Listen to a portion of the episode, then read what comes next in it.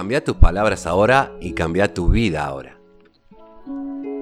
A través de nuestra historia, como seres humanos lingüísticos, que hablamos con el otro y pensamos hablando con nosotros mismos, los grandes líderes utilizaron el poder de las palabras para transformar las emociones de sus audiencias, para listarnos en sus visiones y para dar forma al futuro. Como por ejemplo el Yo tengo un sueño, I have a dream, de Martin Luther King. Pero, ¿qué pasa con la capacidad que cada uno de nosotros tiene para usar las palabras y generar el cambio interno, para moverse a la acción y así mejorar la calidad de nuestras vidas? Todos sabemos que las palabras nos proporcionan un canal, un vehículo, para expresar y compartir nuestras experiencias con los demás. Pero, a ver, ¿te das cuenta que las palabras que generalmente elegís también afectan a cómo vivís? Según la Real Academia Española, el idioma español tiene 88.000 palabras, tal vez más. Sin embargo, puede ser de 10.000 palabras. ¿No es increíble? Por el contrario, William Shakespeare usó 24.000 palabras, de las cuales 5.000 solo utilizó una vez. ¿Desde dónde relatamos nuestras vidas, nuestras emociones, nuestros problemas y soluciones? La mayoría de las personas no son cuestionadas por la cantidad de palabras en su vocabulario, sino por las palabras que eligieron usar. ¿Alguna vez pensaste acerca de las palabras habituales que usás? ¿Y cuáles usás habitualmente para describir las emociones que sentís? Casi siempre son las mismas, o al menos es lo que escucho haciendo sesiones de coaching. El problema es que la mayoría de las veces no elegimos nuestras palabras.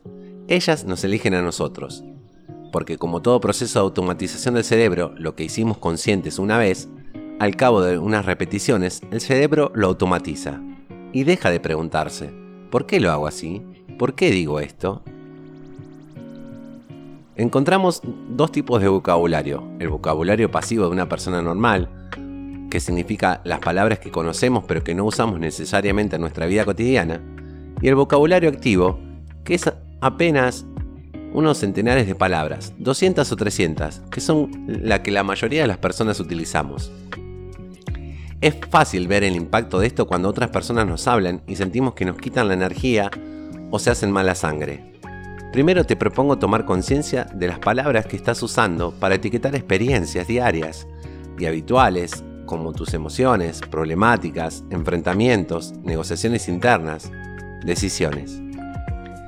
Esto es lo que fui encontrando en las sesiones de coaching que fui haciendo estos años. Si quieres cambiar tu forma de ver las cosas, inclusive hasta de sentirlas, si querés moldear tus decisiones y tus acciones, cambiar el lenguaje que usás es clave el seleccionar conscientemente las palabras que vas a usar para describir cómo te sentís es clave. Así es como se crea un nivel de elección en lugar de una reacción sin sentido.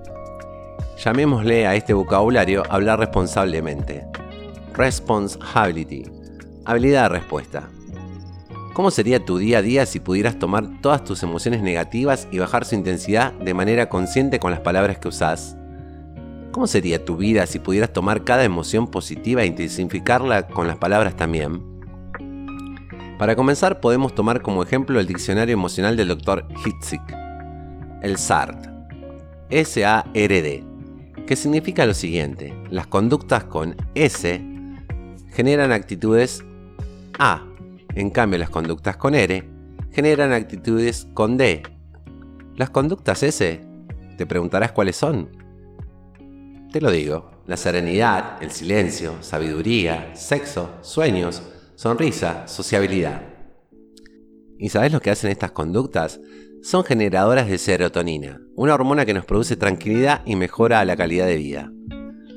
Estas conductas nos llevan a tener actitudes A. Otra vez te preguntarás cuáles son. Son el ánimo, el aprecio, el amor, la amistad, acercamiento. En cambio, las conductas con R como el resentimiento, la rabia, el reproche, el rencor, el rechazo, la resistencia o la represión, son generadoras de cortisol, una hormona que con presencia prolongada produce estrés y es letal para las células arteriales.